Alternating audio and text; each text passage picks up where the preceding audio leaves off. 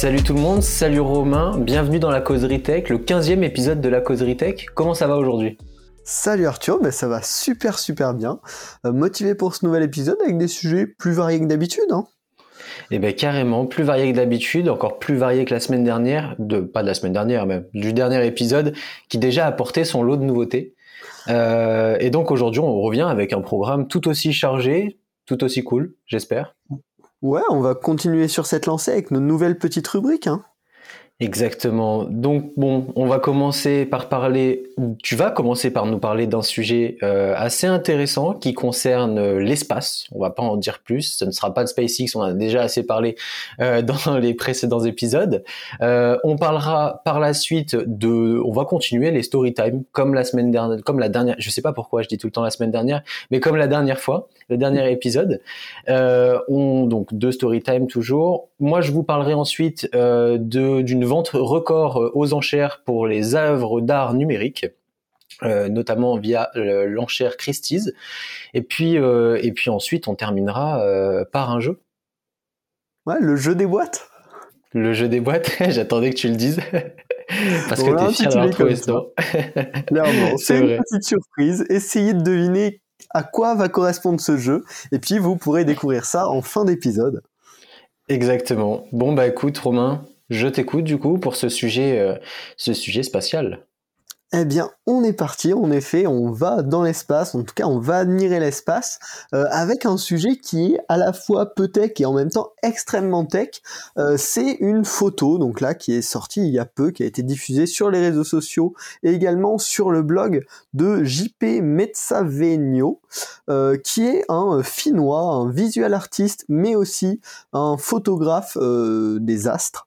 il a, son petit, bah, studio, on va dire, son petit observatoire euh, qui lui permet depuis des années, il dit depuis 2007, de prendre des photos, euh, ben forcément de l'espace, de la Voie lactée. Et donc il a compilé 234 euh, photos individuelles de l'espace ensemble pour créer une, immense photo de 1,7 gigapixels qui représente la Voie lactée. donc c'est vraiment des photos de la Voie lactée, ça représente au, total plus de 1200 50 euh, d'exposition euh, si on combine tout le temps que lui a pris de faire ces photos parce que forcément quand on prend des photos de l'espace et une faible luminosité il faut garder euh, ouvert on va dire la prise d'exposition pendant plusieurs secondes plusieurs minutes voire peut-être plusieurs heures pour faire des photos lumineuses. On arrive à discerner tous les astres dessus.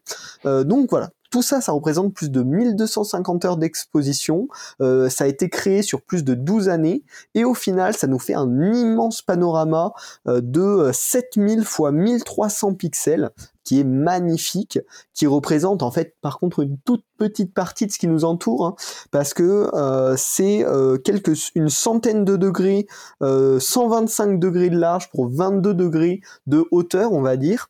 je sais pas si tu as été voir cette photo, Arthur. Qu'est-ce que t'en penses? Moi, je trouve ça génial. C'est juste super inspirant. Ouais, carrément. Bah là, je l'ai sous les yeux. J'étais pas au courant d'ailleurs de, euh, de, cette euh, œuvre, si on peut appeler ça comme ça, euh, que ça avait été réalisé. Là, je l'ai devant les yeux. C'est assez impressionnant. C'est magnifique. Euh, et puis il y en a sous plusieurs formes. Il a fait pas mal de photos qui un peu différentes aussi de celle-ci. Je suis en train de regarder sur son site internet et, euh, et c'est, c'est magnifique quoi de, de, pouvoir voir le ciel comme ça. On n'a pas l'occasion, du moins à l'œil nu, euh, de l'observer comme ça. Et en plus, quand on habite en centre-ville, avec tout ce qui est pollution lumineuse, euh, toutes ces choses-là, on peut pas réellement euh, observer le ciel. Donc là, c'est plutôt cool. C'est d'autant plus cool de l'avoir euh, posté en ligne et, et d'offrir à tout le monde euh, la possibilité de voir cet, espace. Alors ouais, c'est là où c'est très intéressant, c'est offert, euh, c'est on peut euh, globalement apprécier toutes ces magnifiques photos. Bien sûr, si on la veut en full résolution, ben, j'ai vu un petit peu, il en parle sur Twitter, elle est disponible à la vente et notamment sur des tirages pour les musées. Euh, en fait, c'est vraiment à ce à quoi c'est dédié, euh, parce que bah, c'est forcément hein, le travail euh, presque d'une vie. Hein, 10 ans, c'est énorme. Et ce qui est aussi fou sur sur cette photo, c'est donc d'après ce qu'on comprend, hein, d'après ce qu'il présente sur son blog, c'est vraiment lui depuis son petit observatoire qu'on voit en fin d'article, qui est vraiment un petit truc assez modeste. Hein. il a fait ça un petit peu tout seul, quoi, dans son coin au fur et à mesure des années, et c'est ça que je trouve assez impressionnant, c'est que finalement, bon, avec un investissement qui doit être quand même un petit peu important, un observatoire comme ça, ça coûte de l'argent, mais avec un matériel relativement modeste, du temps, de la patience et de la passion, il a réussi à créer euh, quelque chose qui est bah, quand même mortel, quoi, qui se démarque beaucoup euh, et euh, dont je pense beaucoup d'astronomes rêvent.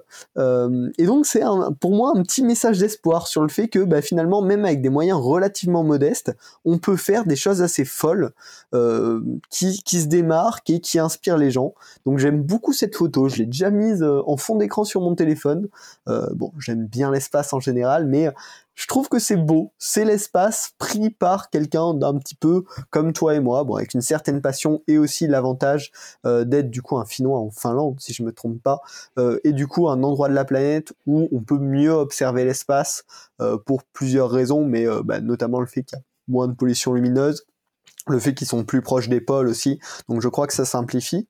Et comme tu en parlais, on en avait parlé euh, bah, d'ailleurs dans le dernier épisode, la pollution lumineuse aujourd'hui c'est un vrai problème, hein, et les constellations de satellites comme Starlink euh, dont on parlait euh, précédemment, ben, ça enquiquine, on va dire, tous les scientifiques qui observent l'espace parce que c'est de la pollution en plus. et quand on voit des choses comme ça, ben, on, se rend vraiment compte que c'est quelque chose d'important, euh, je pense, pour l'homme, cette curiosité, cette découverte. Euh, ouais.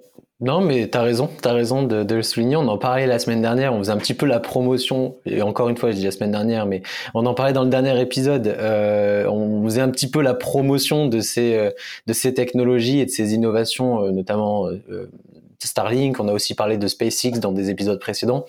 Euh, mais c'est vrai que tout ça euh, a créé, on va dire, de la, de la pollution, euh, de la pollution visuelle, mais aussi empêche les, les chercheurs réellement d'observer d'observer tout ce qui est voie lactée, tout ce qui est espace, et du coup peut compromettre bah, ces recherches justement et, et les comptes rendus qu'on pourrait en avoir. Du moins, ça les enquiquine un petit peu, comme tu disais. Donc, donc c'est dommage. Donc voilà, il faut réfléchir. C'est cool d'avoir des, des ces, ces, innovations qui sont super importantes euh, pour notre vie sur Terre et, euh, et pour notre curiosité aussi. Mais, euh, mais il est vrai qu'il faut quand même faire attention à ça et sauvegarder aussi ce patrimoine qu'on a, qu'est le ciel. Tout à fait. Ben voilà. Donc bien sûr, on vous mettra euh, ben, le lien de l'article et des photos en, description de ce podcast, parce que ça vaut le coup d'y jeter un coup d'œil. Petite précision qui est intéressante et qui peut peut-être vous intéresser. Euh, à la fin de son article, il donne des informations sur euh, ben, comment il a pris ses photos, comment il a créé ben, ce travail de mosaïque pour assembler toutes ces photos, parce que forcément, plus de 200 photos à assembler, c'est un sacré travail. et de manière assez rigolote, il a utilisé Photoshop, hein, d'après ce qu'il décrit lui-même pour assembler, pour faire ce travail de mosaïque en fait. Euh, donc finalement, c'est aussi des outils euh, très classiques hein, qu'il a utilisés. Donc voilà, j'espère que cette petite découverte euh, vous aura plu. Et puis on peut peut-être passer au story time. Ouais, en tout cas, merci, c'était super intéressant. Et puis ça peut éveiller la curiosité de chacun. Donc très cool. Moi, je suis chaud pour les story time. Je commence? Allez, je te laisse. Arthur, quel est ton story time du jour? Y avait quelque chose d'assez simple que j'ai découvert il n'y a pas si longtemps que ça, euh, que, que je trouvais drôle et notable pour en parler ici. Euh, bon, moi, en parallèle de mes études, je travaille chez Ikea. Euh, donc, euh, donc voilà. Et, euh, et, Ikea a lancé récemment, très récemment, euh, un podcast, donc audio, sur, sur la lecture de son magazine. Voilà. et c'est pas une vanne. C'est ça qui est marrant. C'est-à-dire que on peut écouter une dame euh, lire les 200, euh, euh, il me semble que c'est 286 pages du magazine Ikea, qui d'ailleurs n'est plus disponible. C'était le dernier disponible en physique. il y en aura plus, donc plus aucun tirage, du magazine sera effectué dans les prochaines saisons. Donc là, c'était le dernier. Euh, il a déjà été digitalisé et bien amené sur le digital, notamment via l'app. Euh, mais là, du coup, Ikea a décidé aussi de lancer un podcast. Donc, on peut écouter euh, une dame lire les, deux, enfin lire, commenter les 286 pages du magazine Ikea de la dernière saison. Et, et, et voilà. Mais en plus, j'ai écouté un petit peu quelques quelques petits morceaux. Et elle décrit de manière assez simple et assez assez linéaire ce qu'elle voit sur sur les pages et donc au total, c'est 3h41 quand même. Donc faut être motivé pour découvrir le, ce magazine audio. Mais, euh, mais voilà, ça m'a fait marrer en fait quand j'ai vu ça. Et, euh, et on peut souligner que bah, Ikea, de toute façon, on fait pas mal de de tests euh, à lancer des produits digitaux ou du moins de euh, euh dématérialiser ce qu'il se fait déjà ou d'apporter même des nouvelles euh, euh, expériences clients. On en parlait la semaine dernière des customer experience. bah là, Ikea essaye de plus en plus de le faire, d'apporter et de d'amener le digital vers les utilisateurs ou alors d'attirer des utilisateurs et des nouveaux clients par le digital. Donc c'est assez intéressant, c'est cool à voir, ça m'a fait marrer. Voilà, je sais pas si t'étais au courant, si t'avais vu ça. Tu m'étonnes, j'avais pas du tout entendu parler de ça. C'est un moyen assez drôle et c'est vrai qu'IKEA est vachement présent. Euh, même ils ont fait, euh, ça fait partie des premiers à avoir vraiment utilisé l'AR, la réalité augmentée pour montrer leurs produits et tester justement ces nouveaux supports. Le podcast, ça paraît un petit peu étonnant pour un catalogue. Il y a l'avantage qu'on va désormais pouvoir enfin connaître la prononciation des noms des meubles Ikea. c'est vrai. en trois heures, je pense que ça suffit pour commencer à s'y habituer et euh, se former au suédois, peut-être un petit peu. Euh... Carrément. Alors le, podcast est en anglais par contre, euh, et d'ailleurs vous pouvez le retrouver sur la chaîne YouTube de Ikea USA. Donc vous allez dessus. Vous pouvez aussi le trouver sur Spotify. donc donc voilà. c'est plutôt c'est plutôt marrant. Ils l'ont appelé de Ikea Audio Catalogue. Donc voilà. Euh, Ikea était déjà présent hein, sur les podcasts par contre. On avait déjà sorti une, une, série de podcasts, il me semble que ça s'appelait Ikea Foundation, quelque chose comme ça. il parlait de, quoi euh, là-dedans? Euh, de, de, tout ce qui est développement durable et euh, de tout un tas de trucs autour du développement durable. C'était vraiment axé, axé là-dessus. Donc, euh, donc voilà. C'est aussi des podcasts en anglais par contre. Il me semble pas qu'Ikea France ait, adapté ça au marché français. Ouais, c'est dommage ce qui pourrait se faire, étant donné que le podcast arrive de plus en plus en France. Ouais, ça doit certainement quand même être un média euh, plutôt euh, secondaire pour Ika, j'imagine, ça doit pas leur apporter la, majorité de l'audience, mais c'est intéressant de voir des petites expériences comme ça, c'est assez drôle, euh, et peut-être que ça remplacera la tendance de la SMR qu'il y avait il y a quelques années, la lecture de catalogue. on va voir. on peut écouter ça. Alors, alors là, c'est beaucoup moins calme quand même, hein. la voix est assez dynamique, ils ont essayé d'apporter de, un côté très jeune, très, très vif, on le sait, Ikea, ça s'adresse principalement à une, à une population citadine.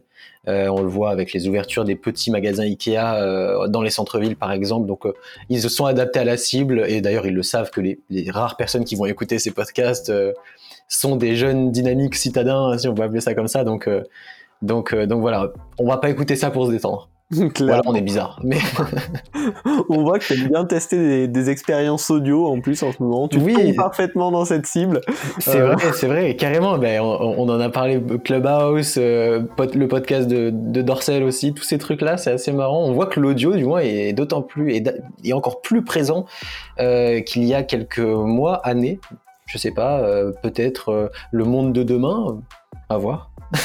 Faudra voir ça. Après, c'est vrai que je pense peut-être le, le, fait de la situation actuelle où il y a moins de transport quand même réduit peut-être un petit peu l'avancée de l'audio qui quand même est en fait vachement présente dans bah, les transports, euh, le métro, mm. euh, le train, la voiture, etc.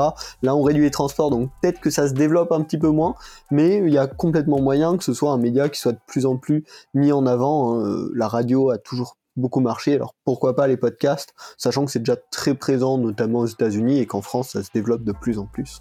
Oui, carrément. Carrément. Bon, je pense qu'on a fait le tour de ce sujet qui était juste marrant. Très clairement, très clairement. Mais ça valait le coup d'être euh, d'être annoncé. Bien sûr. Bien sûr. Bon, bah, je t'écoute pour euh, ta story time maintenant. Eh bien, pour ma story time, justement, tu parlais de Clubhouse il y a pas longtemps. Euh, on en a beaucoup parlé. C'était un petit peu le truc hype partout. et je dois t'avouer, Arthur, que ça fait déjà peut-être deux semaines que j'y suis pas revenu et je n'y vois plus aucun intérêt. Euh, la hype est retombée aussi vite qu'elle est montée. Euh, j'ai même trouvé des arguments euh, qui m'ont déchaîné contre cette plateforme. je n'utilise plus Clubhouse, même avant que la hype soit retombée. Je ne sais pas ce qui m'est arrivé. Qu'en penses-tu? Ben, je trouve que c'est bizarre parce que moi, au contraire, je passe beaucoup de temps dessus et, et j'y vais honnêtement au moins une fois par jour. Euh, passer au minimum une demi-heure euh, sur l'application. Donc je suis plutôt régulier, on va dire, dessus. Euh, et, et d'autant plus qu'il commence à se mettre en place certaines émissions, si on peut appeler ça comme ça, à des horaires. Euh, par exemple, tous les vendredis matins, euh, j'écoute du coup parce que j'aime beaucoup le podcast Take Out de Roma Laneri, euh, Léo Duff maintenant et Emmanuel Diaz. Et donc euh, tous les tous les vendredis matins à 8h30, euh, il y a une room clubhouse dessus. Donc euh, c'est devenu, il y a mon rappel sur mon téléphone qui tous les tous les vendredis matins m'invite à aller sur cette application. Bah très intéressant. Moi je vais te donner mon, ma réflexion là-dessus. Pourquoi j'ai abandonné. la première chose qui finalement m'a beaucoup saoulé sur Clubhouse, c'est que souvent tu te retrouves dans des rooms avec un sujet, ça parle un petit peu, ça n'avance pas, tout le monde donne son avis, il n'y a pas de direction et il n'y a rien à prendre au bout au final, tu as entendu des avis appuyés par pas grand chose en général et tu as perdu beaucoup de temps pour pas grand chose là où si j'écoute un podcast euh, d'une personne sérieuse ou de plusieurs personnes sérieuses sur le sujet je vais apprendre beaucoup de choses en relativement peu de temps et c'est tout l'intérêt en tout cas que je trouve au podcast. Euh, là où sur Clubhouse en fait je retrouve plus euh, l'ambiance réunion qui n'avance pas et qui m'énerve dans euh, des projets de groupe, dans euh, potentiellement bah, quand on, est en stage ou des choses comme ça, on l'a vécu tous les deux. et du coup, bah, je me dis pourquoi je m'inflige ce mal-là de m'énerver contre des gens, des sujets, des débats qui n'avancent pas, alors que je pourrais juste être tranquille et profiter de quelque chose de très concret euh, comme un podcast. Donc ça c'est la première chose qui m'a dit non Romain c'est pas la peine, faut abandonner ça. Et le deuxième bah, c'est que finalement ça prend énormément de temps. Si tu prends vraiment la régularité d'ouvrir dessus, tu trouves potentiellement tout le temps une conversation qui peut convenir à des sujets que t'aimes euh, et du coup tu passes beaucoup de temps alors que c'est pas forcément quelque chose que tu as envie de faire euh, et je suis plutôt contre ça enfin contre personnellement en tout cas j'essaye au maximum de m'en détacher et euh, du coup je me retrouve des fois un peu détaché de la réalité de la plupart des gens avec les réseaux sociaux aujourd'hui euh, mais voilà l'histoire d'amour est déjà finie pour moi euh, tu vieillis vite je vieillis vite, Romain. C'est ça. C'est ça la conclusion. La triste conclusion. Mais je pense, parce que désintéressé avant que la hype retombe. Mince, quand même. Bah, non, mais, mais je comprends tes arguments. En vrai, ils sont tout à fait, ils sont tout à fait ok. Et euh, tu as raison sur le fait que ce soit une euh, que ce soit une plateforme très chronophage. C'est vraiment un réseau social chronophage parce qu'on doit être euh, attentif sur une longue période là où quand on est sur Twitter euh, Facebook pour les plus anciens Instagram etc on, on, peut regarder ça tout en faisant autre chose ou on va dire à temps partiel. C'est-à-dire qu'on fait ça bon on regarde d'autres choses. Il y a quelqu'un qui nous parle entre. Enfin on est souvent coupé, on fait jamais une utilisation euh, euh, prolongée. Et c'est vrai que sur Clubhouse, on est obligé d'avoir une utilisation assez prolongée et surtout une écoute et une attention euh, prolongée au minimum. Enfin, la plupart des rooms sont d'une demi-heure à 2-3 heures pour certaines qui sont extrêmement longues et où il se dit plus rien du tout à la fin, t'as raison. Donc, donc voilà. Moi j'aime bien quand même ce truc-là parce que, outre d'en apprendre sur des sujets, c'est d'ailleurs c'est pas tout le temps le cas. On apprend aussi sur les gens, sur les speakers, etc. Euh, on peut aussi apprendre d'eux, de leur façon de s'exprimer. Il y a de très bons orateurs sur la plateforme, donc c'est plutôt cool. Euh, enfin voilà, on peut y trouver son compte. On peut quand même apprendre des choses. C'est là où je suis un peu plus mitigé par rapport à où tu dis bon, on n'apprend pas grand chose et au final on passe du temps dessus, on s'ennuie. Je trouve quand même des choses à apprendre, ne serait-ce que sur euh, sur les speakers. Euh, et puis des fois on tombe dans des très bonnes rooms, des rooms très intéressantes, des rooms surprenantes de la nuit il y a des rooms vraiment surprenantes où je me suis retrouvé au milieu de d'échanges et j'aurais jamais imaginé me retrouver là. Euh, des euh, des, des rooms aussi euh, très tournés vers la tech, des rooms états-uniennes surtout, euh, qu'on peut retrouver bon, dans la nuit pour nous, qui sont relativement intéressantes aussi. Donc on peut trouver de tout, je pense, et euh, des fois tomber sur des guests de qualité. Donc moi personnellement, je personnellement j'accroche plutôt bien à ce réseau. Est-ce que c'est passager et que la, hype pour moi aussi va retomber? Aucune idée, mais pour le moment j'aime bien. Bah on verra ça dans les prochains épisodes. C'est vrai qu'il y en a, il y a forcément toujours des on va dire, des très bonnes rooms intéressantes. Et pour réagir rapidement sur ce que tu disais sur le côté chronophage, c'est absolument chronophage, mais je sais pas si c'est tout à fait un mal le fait que ça nous oblige à garder notre attention dessus de manière sérieuse. Là où les Twitter, Facebook, finalement, on va souvent y aller, mais en regardant à peine, en scrollant de manière non réfléchie. Là, on a quand même ce fait de justement être vraiment dedans, être un petit peu bloqué dedans. Tant qu'on écoute, ben, on fait pas autre chose vraiment en même temps, ou on peut se balader, machin, mais on va vraiment être obligé d'être focus. Et c'est peut-être ça quand même un plus pour notre attention, pour le fait que c'est plus un choix de rejoindre une room et de l'écouter, là où du scroll un petit peu passif euh, peut être moins valorisant et plus décevant en fin de journée. On peut plus avoir ce remords de euh, j'ai scrollé toute la journée ou pendant une heure et j'ai perdu mon temps. Là où sur Clubhouse on a un petit peu moins ce ressenti. Euh, je trouve que c'est peut-être plus agréable là-dessus. Mais oui, c'est chronophage et voilà. On suivra la, la suite de la hype dans les prochains épisodes de la causerie. Carrément, on suivra ça de très très près. Eh bien, on va pouvoir enchaîner du coup la fin des story time. On avant de commencer le jeu des boîtes, tu vas pouvoir nous parler un petit peu des NFT et d'une vente historique euh, par l'artiste Beeple. Carrément. Et eh ben euh, très récemment, euh, il y a eu une. Alors déjà, on va remettre un petit peu à place ce que sont que les NFT, parce que je pense que beaucoup de personnes euh, ne connaissent pas. On a, on a évoqué un petit peu le nom plusieurs fois. les NFT, c'est des alors non fungible tokens, donc les les tokens non fongibles. Qu'est-ce que c'est? Bah c'est alors on a parlé déjà des tokens de la blockchain, etc. dans un précédent épisode. en grosso modo, ce sont des on va dire comme euh, une, un coup de tampon.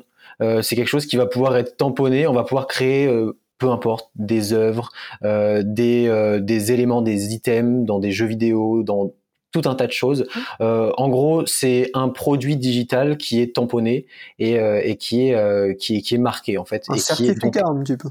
C'est un certificat, voilà, euh, qui s'inscrit donc sur euh, sur la blockchain, sur différentes blockchains, Ethereum principalement. Euh, c'est le cas pour Beeple là, dont on va parler. et donc voilà. Et donc ces NFT ouvrent vraiment un champ très large des possibles pour l'art numérique, pour la vente d'items dans les jeux vidéo, pour tout un tas de choses, des parcelles de terrain virtuels euh, sur certains euh, sur certaines plateformes comme The euh, Sandbox par exemple qui est un projet Ethereum, tout un tas de, choses, c'est très varié. Et, ça a surtout permis ces derniers mois, ces dernières semaines de valoriser réellement l'art numérique donc les créations digitales, euh, 3D, 2D, euh, euh, tout un tas de choses, tout ce qui est vraiment création digitale, euh, même des des vidéos, des petites, des courtes petites vidéos, des choses comme ça. donc c'est plutôt cool. On en entend de plus en plus parler grâce à des grosses plateformes qui ont qui ont émergé comme Foundation, Rarible, OpenSea par exemple. Donc tout un tas de, de plateformes. Et puis récemment, il y a Christie's donc qui est une une maison d'enchères très célèbre maison d'enchères spécialisée dans l'art, euh, qui a vendu déjà de très grosses pièces, de très gros bijoux aussi. Euh, voilà qui s'est intéressé à ça et qui a décidé d'organiser une enchère autour de l'artiste numérique Beeple, euh, donc qui était un artiste numérique déjà très connu, hein, qui cumulait, il me semble qu'au moment de l'enchère, cumulait plus d'un million cinq cent mille followers sur Instagram, donc déjà bien renommé. Il a fait des collabs avec Nike, avec Justin Bieber, avec plein de, de, de, stars, on va dire. Euh, Louis Vuitton d'ailleurs aussi. Donc euh, bon, très connu le mec et, euh, et donc euh, il a réalisé alors il avait fait un défi toi d'ailleurs qui adore les défis sur la longue durée des créations et d'ailleurs tu en parles souvent dans tes podcasts il avait il avait réalisé un défi pendant 5000 jours de réaliser une œuvre par jour donc c'est-à-dire sur 11 ans, euh, chaque jour est réalisé une, une œuvre d'art numérique. Et donc euh, Christie's a vendu la compilation de ces 5000 œuvres d'art. C'est-à-dire qu'ils ont fait un tableau JPEG avec ces 5000 œuvres qui s'appelle Everyday the First 5000 Day. Et en gros, euh, c'est juste un tableau énorme avec plein de pixels parce que on les voit plus au final ces œuvres d'art. Mais bon, ça reste quand même très joli. ça nous permet de voir l'évolution de l'artiste aussi sur 11 ans, ce qui est plutôt énorme. Et, euh, et donc voilà. Et donc c'est une œuvre d'art qui a été adjugée à 69,3 millions de dollars. Donc c'est euh, c'est juste euh, fou. Ce qu'il place en fait en troisième position euh, des, des artistes contemporains les, les plus cotés. Donc rien que ça, derrière Jeff Koons par exemple, donc des sculpteurs, etc., des artistes physiques eux. Donc c'est ça qui est marrant en fait. On voit que l'art digital arrive vraiment maintenant à se positionner et c'est et c'est assez ouf. Donc voilà, les NFT ça existe déjà depuis 2017, donc c'est quand même pas tout jeune, mais, mais là on voit que c'est en train d'exploser et que ça prend une réelle valeur, en tout cas que les valeurs euh, elles aussi explosent, donc c'est plutôt cool. Je sais pas si tu avais suivi cette actu, si tu t'intéresses aux NFT aussi. Bah, j'ai un petit peu suivi euh, les NFT parce que ça popait un petit peu dans tous les tous les endroits que je suis qui parlent de tech. Euh, c'est un sujet qui, bon, euh, je suis pas complètement fan. Euh, Beeple, j'en avais entendu parler rapidement. bah, du coup, quand, quand on m'en a parlé, j'ai un peu cherché. C'est une œuvre qui fait 21 069 pixels fois 21 069 pixels. Alors, ça. si on rapporte le prix au pixel, ça fait 6 balles le pixel. Ça va, ça va. comme ça. Euh, mais je trouve ça intéressant, euh, bah, finalement, des, des gros, des gros, des grosses, euh, enfin des grosses plateformes d'enchères. Christie's, voilà, c'est c'est quand même énorme. S'intéresse à ce monde-là et euh, vendent des œuvres numériques via le biais d'un certificat NFT. Ça, je trouve ça intéressant. Le fait que ce soit un artiste qui est créé sur 5000 jours, je trouve ça intéressant. par contre, si on parle du NFT non fungible token euh, au sens vendre des arts, des arts, des œuvres numériques, euh, je trouve ça claqué pour l'instant. Je m'explique, je m'explique, je m'explique. Euh, par exemple, il y a la NBA qui a fait euh, sa collection NBA Top Shot, donc 10 à 15 secondes à chaque fois des petits euh, spots vidéo, donc de dunk, de paniers marqués par les joueurs de NBA, et qui en a vendu bah, beaucoup, beaucoup, sous la forme de NFT comme ça pour des dizaines de millions de dollars au final de vente. Donc voilà, les gens sont très contents, ils ont acheté certaines vidéos de 10 secondes jusqu'à 200 000 dollars la vidéo, mais la NBA, par exemple, garde, gagne toujours euh, l'argent sur euh, la diffusion de ses vidéos sur leur réseau, les choses comme ça. Donc finalement, celui qui l'a acheté a pas vraiment des droits intéressants sur ce qu'il vient d'acheter. Euh, pareil, la valeur aujourd'hui des NFT légalement, c'est-à-dire est-ce que tu procèdes vraiment ce, cette œuvre légalement? Bah pas vraiment. c'est accepté communément, on va dire, par les gens qui connaissent les NFT, mais devant la loi, ça probablement aucune valeur.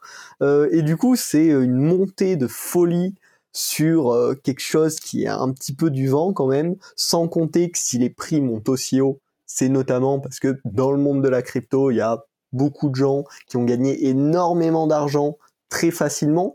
Euh, c'est-à-dire ben, en ayant acheté euh, des petites cryptos, du Bitcoin ou même aujourd'hui là toutes les petites cryptos qui naissent très tôt, il suffit qu'elles fassent euh, qu'elles passent de 5 centimes à 5 euros et tu deviens très vite très riche. Du coup il y a énormément d'argent qui ont énormément de gens qui ont énormément d'argent de manière très facile et qui du coup peuvent se permettre de les dépenser sur des bêtises comme ça, on peut, on peut dire, enfin, voilà, les dépenser de manière excessive. Et donc, je pense que c'est un gros, gros, gros mouvement de hype, mais que sur le long terme, alors peut-être, ça peut clairement avoir un intérêt si c'est reconnu légalement et c'est utilisé de manière, euh, on va dire, intelligente, mais euh, dans l'état des choses actuelles, euh, je trouve ça assez ridicule.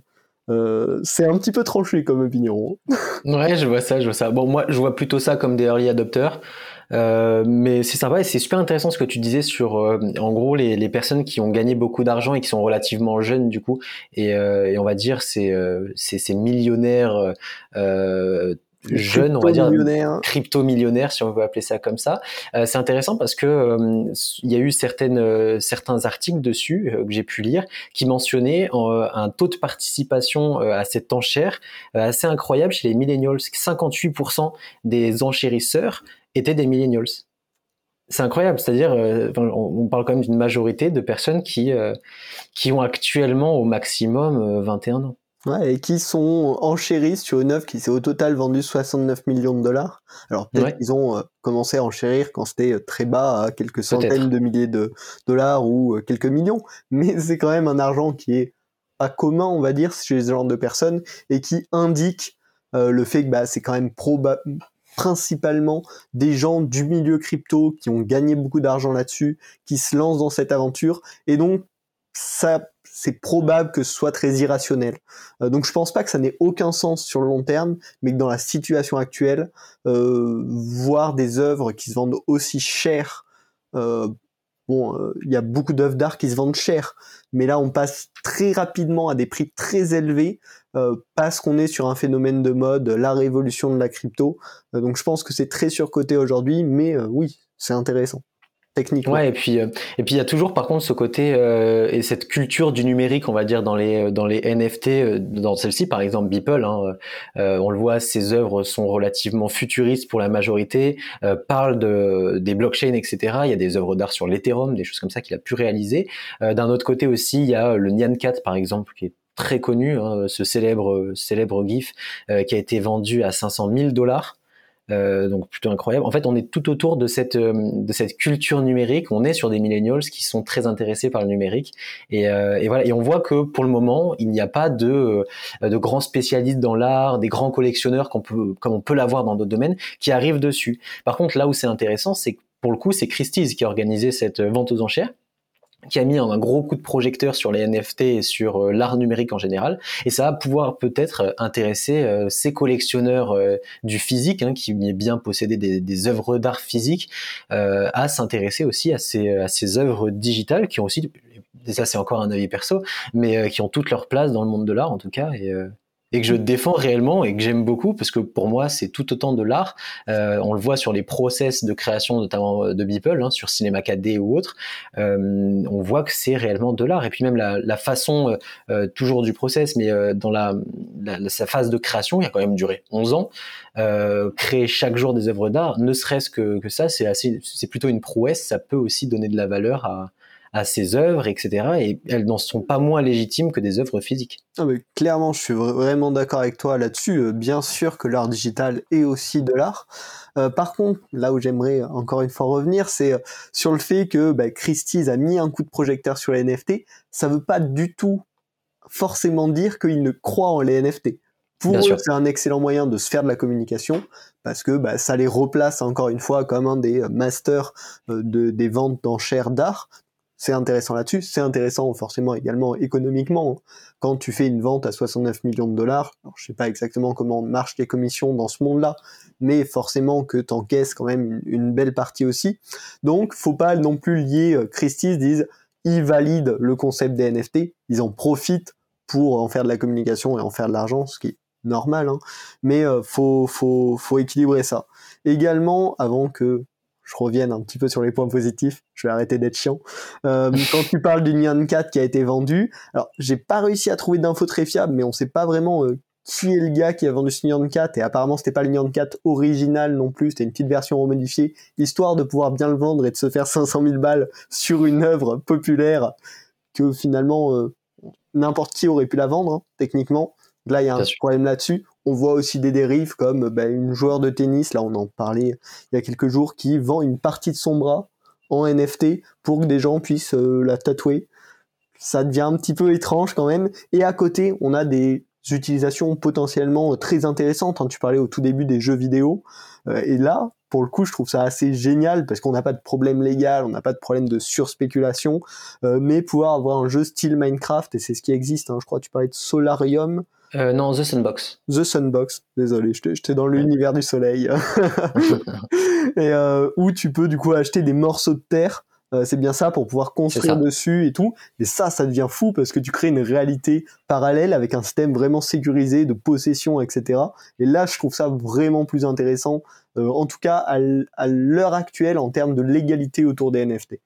Ouais, et puis ce qui est intéressant là-dedans, c'est que ça permet aussi d'apporter une vraie dimension d'économie une vraie part d'économie dans ces jeux vidéo. C'était déjà un petit peu le cas, mais malheureusement, il n'y avait aucune preuve sur la valeur, on va dire, de euh, des items et tout ça. Je pense notamment à Counter Strike, euh, à euh, Team Fortress 2 à l'époque où on pouvait acheter des des des, des des costumes, des chapeaux, des choses comme ça qu'on pouvait collectionner et, et qui d'ailleurs parfois atteignaient des, des sommes entre guillemets, entre grosses guillemets, astronomiques, parce que quand on voit les sommes de maintenant, bon, c'est plus grand chose.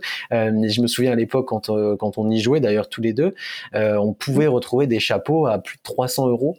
Qui étaient échangés sur sur la marketplace de Team Fortress 2. par la suite, des, des, des armes sur Counter Strike à plusieurs milliers d'euros, mais encore, ça restait raisonnable par rapport à ce qu'on voit maintenant entre guillemets raisonnable. Par contre, il n'y avait pas cette preuve de l'item est, euh, euh, à, une quantité définie, par exemple. C'est-à-dire que du jour au lendemain, on pouvait rajouter, euh, on pouvait drop des, des milliers de, de, chapeaux, par exemple, et le chapeau qu'on avait payé 300 balles perdait toute sa valeur, en fait.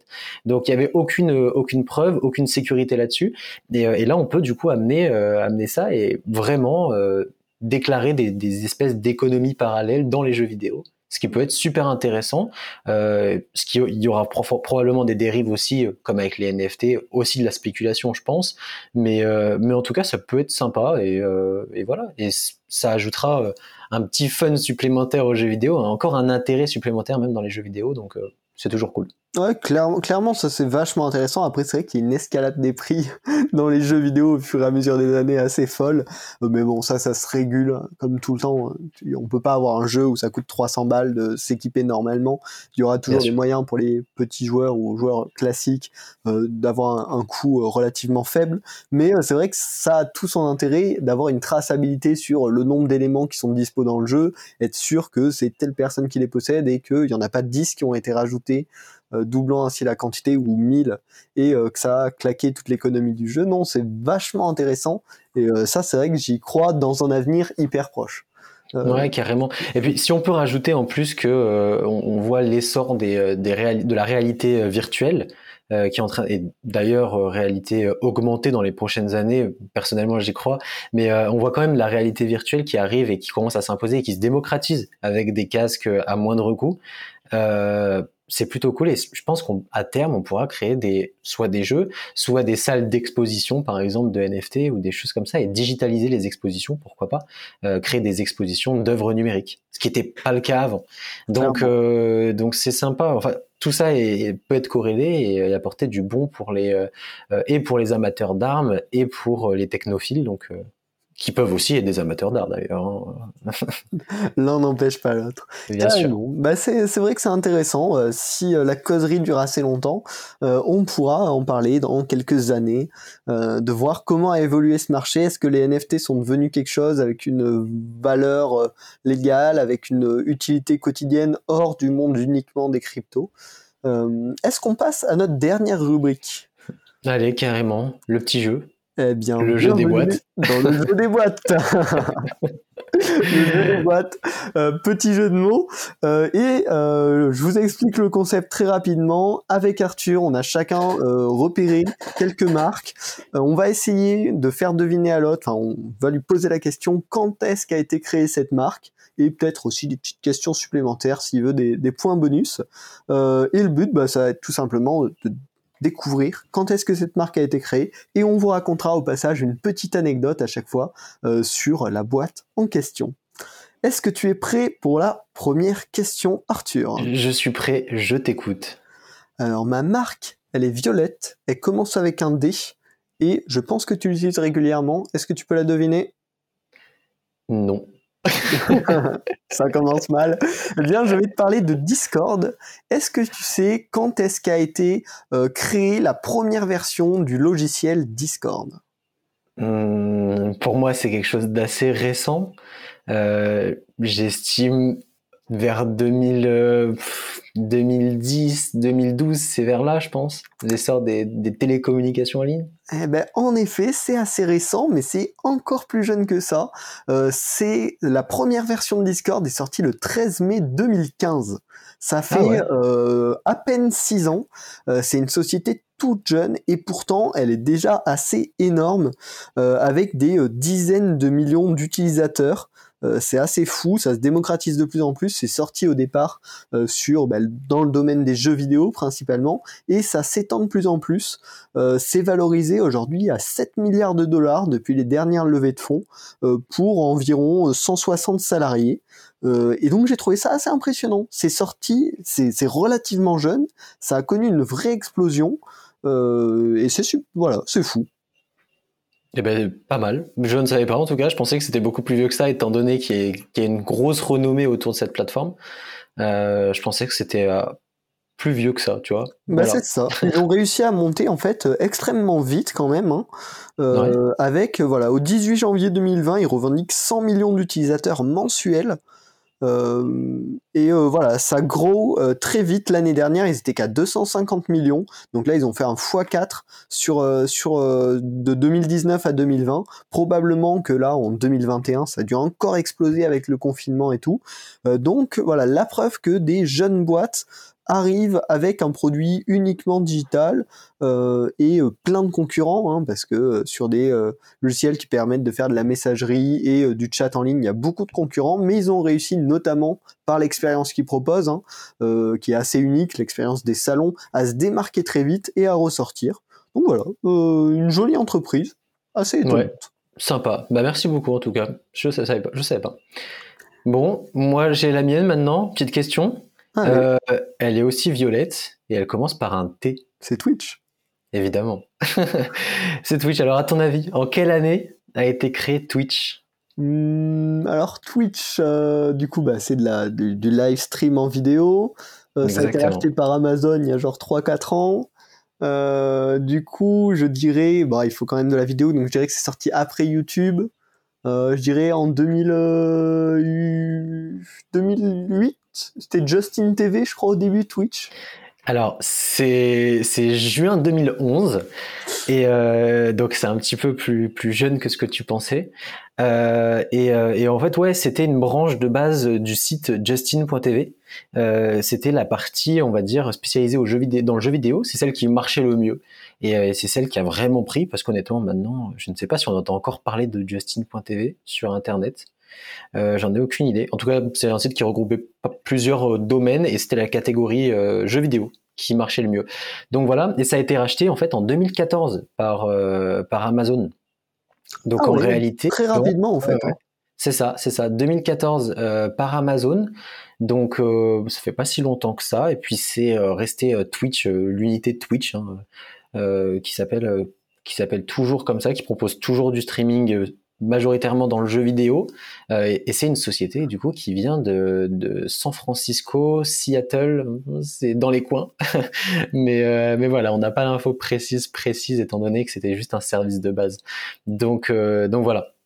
En tout cas, super cool euh, comme plateforme. Et puis, ça, c'est un peu un intérêt en ce moment d'ailleurs. C'est pour ça que j'ai choisi ça, étant donné qu'on voit euh, de nouveaux contenus apparaître, notamment des, des, contenus politiques. Pour les Français, vous n'êtes pas sans savoir que Gabriel Attal, par exemple, a lancé un live euh, depuis une, une, dépendance de l'Élysée euh, pour répondre à certaines questions d'influenceurs. On voit aussi euh, qu'il y a des journalistes qui sont arrivés dessus et qui, qui interviewent interviewent pas si ça se dit, qui interviewe euh, des, euh, des politiques comme François Hollande, un ancien président, euh, et, voilà, et, d'autres d'ailleurs.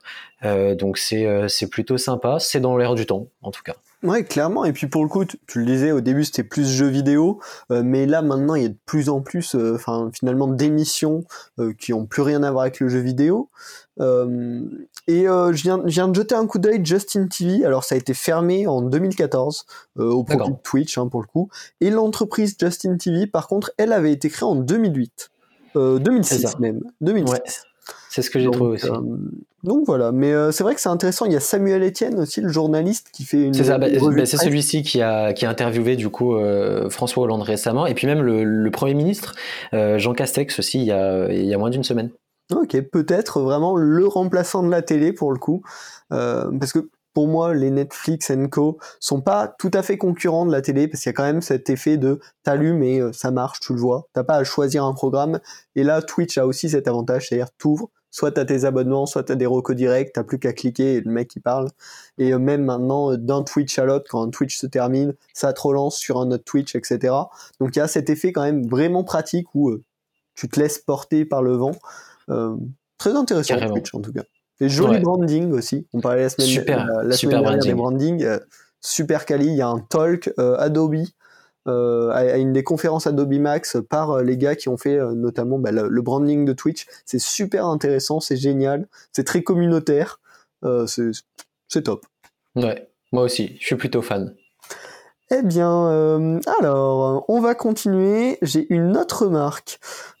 si je te dis trois indices, je te dis la couleur jaune, je te dis YouTube et je te dis téléphone.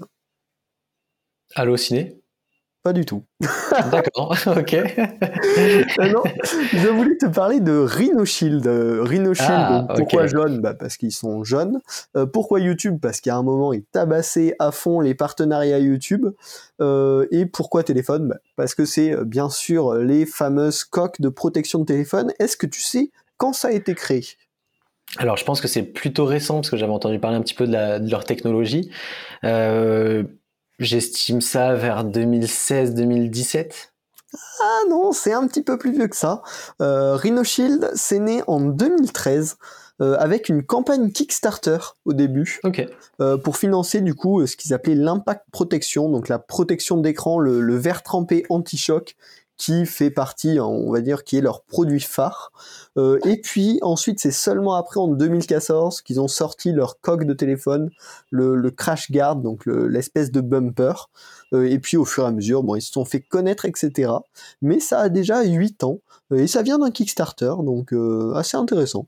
Ouais, plutôt cool parce que ça fonctionne super bien. On entend parler, je pense, tous les jours si on si on consulte régulièrement euh, YouTube. T'as raison. Euh, Il y a énormément de collaborations avec des, créateurs, euh, des partenariats aussi avec des entreprises. La Emakina Influx, d'ailleurs, euh, on en parlait la semaine dernière.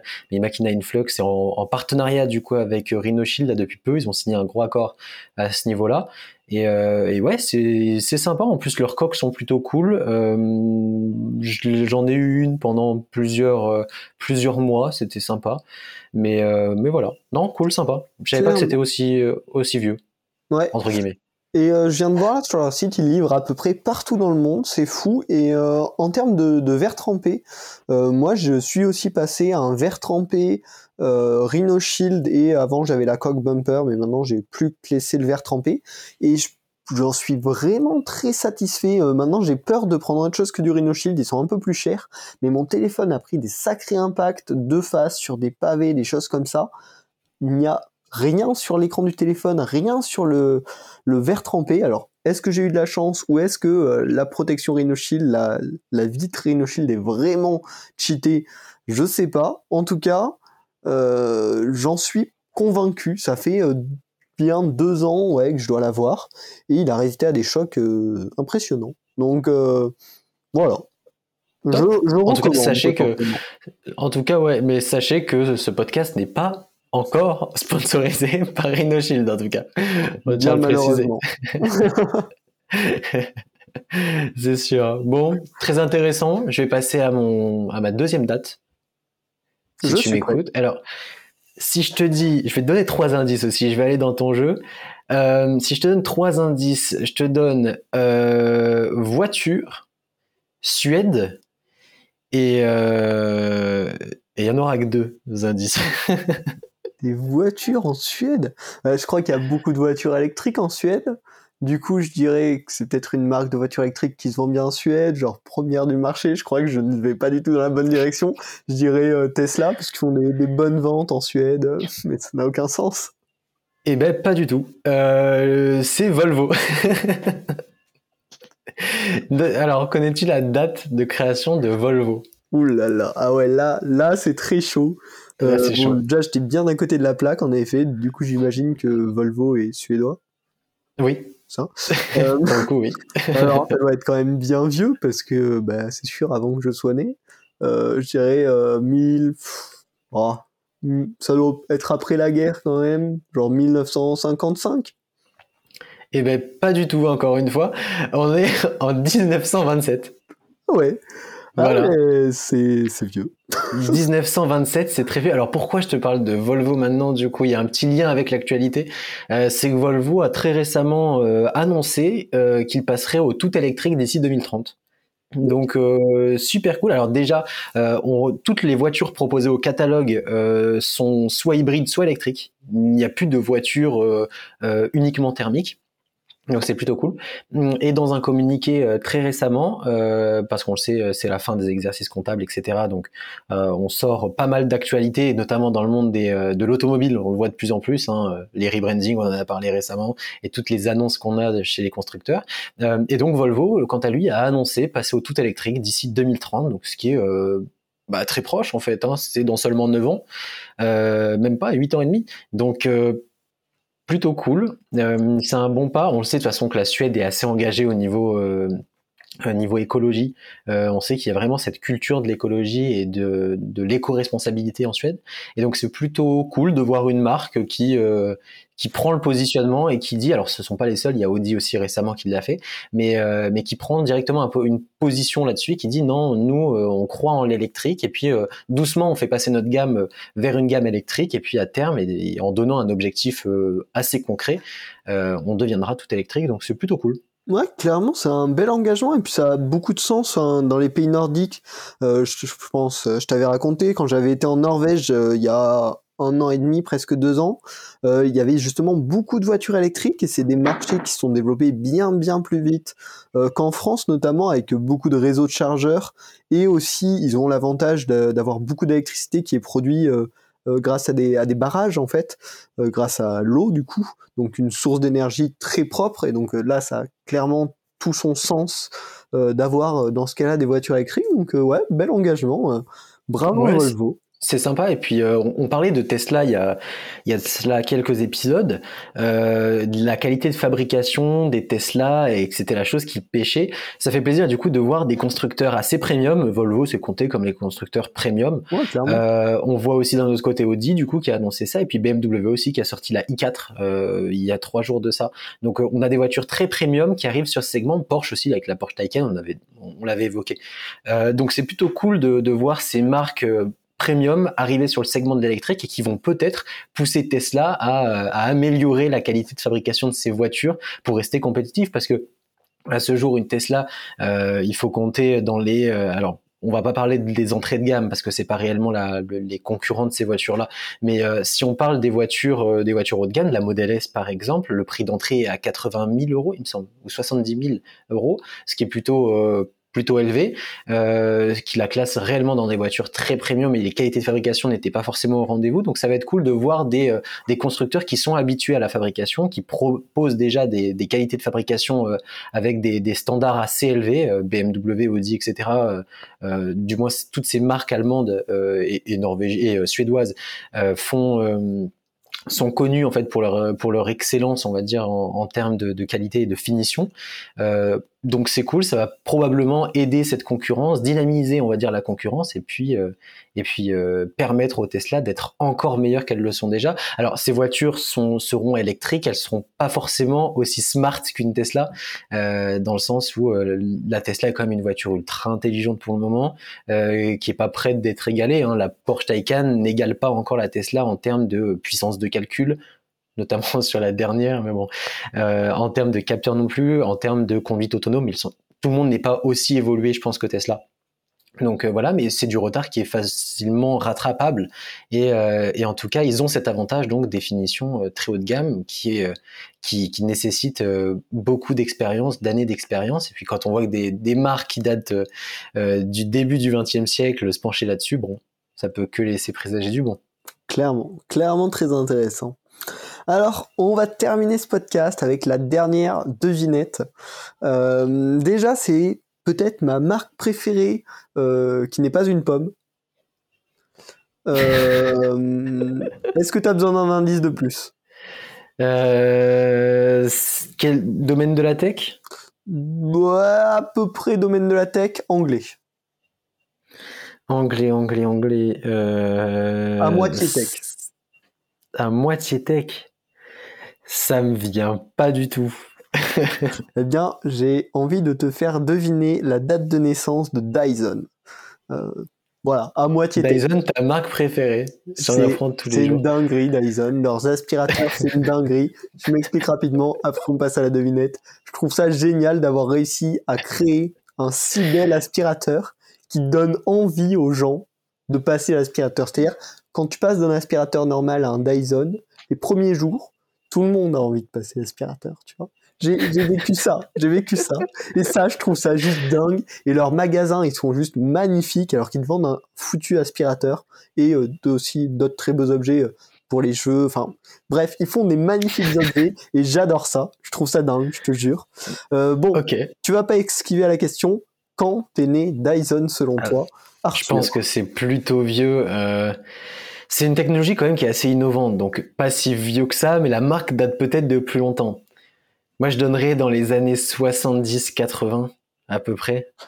Alors, je suis assez large, mais on va dire allez 75. Ah, T'aurais dû rester sur le 80. Alors, Dyson, officiellement, la marque a été créée le 8 juillet 1991, mais en fait, depuis 1983, ils avaient créé la technologie euh, des aspirateurs à séparation cyclonique. Euh, et ils le faisaient produire en fait au Japon avec un, contrat de production sous licence. Donc c'était pas Dyson qui le vendait à l'époque. Et puis euh, quelques années plus tard, euh, bah, ils ont créé leur propre usine de fabrication et leur propre marque Dyson euh, en, à partir de 1991. Donc voilà, c'est une société qui a une, une trentaine d'années, mais une quarantaine d'années d'expérience. Euh, et moi, je la trouve géniale, cette marque. Ouais, non, mais, mais c'est super intéressant d'ailleurs. Bah, J'étais pas loin dans les, les années, j'avais dit ce domaine à peu près. À peu près, à peu près. mais euh, non, mais ouais, super ça. En tout cas, ouais, c'est une marque que j'aime bien aussi et qui, euh, qui est super cool, qui a vraiment des designs magnifiques. Euh, les boutiques sont magnifiques, tout, tout est très beau. C'est vrai que ça donne envie et c'est c'est quelque chose d'assez paradoxal parce qu'on parle quand même de, de ménage et de et d'aspirateur. Euh, alors pas que, hein, il y a aussi des purificateurs d'air qui sont magnifiques. C'est peut-être le produit qui me hype le plus dans un intérieur. Malheureusement, j'ai pas les moyens d'acheter un purificateur d'air Dyson parce que c'est quand même ultra cher. Mais euh, mais c'est vrai que c'est c'est des choses qui sont magnifiques. Euh, même leurs sèche-cheveux. Moi, il y a pas longtemps, je cherchais des, des, des sèches-cheveux. Voilà, petite story time secondaire optionnelle. Je cherchais un sèche-cheveux récemment sur Amazon parce que j'ai les cheveux longs et euh, il faut bien les sécher des fois. Et, euh, et du coup, j'ai trouvé beaucoup de sèche-cheveux et j'en ai pas acheté parce que c'est moche. Et vraiment, et je me vois pas acheter un, un, un petit sèche-cheveux cheap, pas beau. Et euh, c'est peut-être une phrase de connard que je suis en train de dire, mais c'est vrai que euh, les seuls les seuls sèche-cheveux qui me donnaient envie c'était les, les, Dyson en fait parce que putain ils ont une forme magnifique mais euh, mais ouais mais bon ils sont aussi extrêmement chers donc euh, donc euh, donc ouais quand j'aurai les moyens de m'acheter euh, de m'acheter un sèche-cheveux euh, Dyson j'irai avec plaisir ce sera probablement mon achat plaisir, tu vois, un, un, cadeau de Noël que je me ferais peut-être, tu vois. J'aurais vieilli à ce moment-là, mais, mais bon, c'est un cadeau que je me ferais, je pense. Ouais. Non, super cool comme marque. Je pensais pas que c'était. Euh...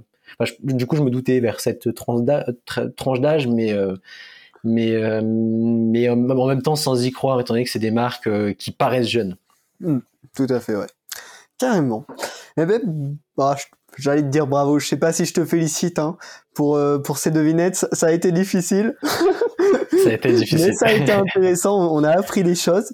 Euh, merci à tous d'avoir écouté ce nouvel épisode de la causerie. On se retrouve dans deux semaines pour un, un nouvel épisode avec de nouveaux sujets. On espère que ça vous plaît. Comme d'habitude, on attend vos retours. Nos Twitter sont en description du podcast pour que vous venez discuter un peu avec nous. N'hésitez pas. Je te laisse le mot de la fin, Arthur. Bah de même, j'espère que vous avez apprécié ce, ce 15e épisode de la causerie tech déjà. Et puis, euh, et puis voilà, on vous souhaite une bonne soirée, comme d'hab, matinée, si vous l'écoutez en matinée, etc., etc. On va pas le faire chaque semaine. Salut Salut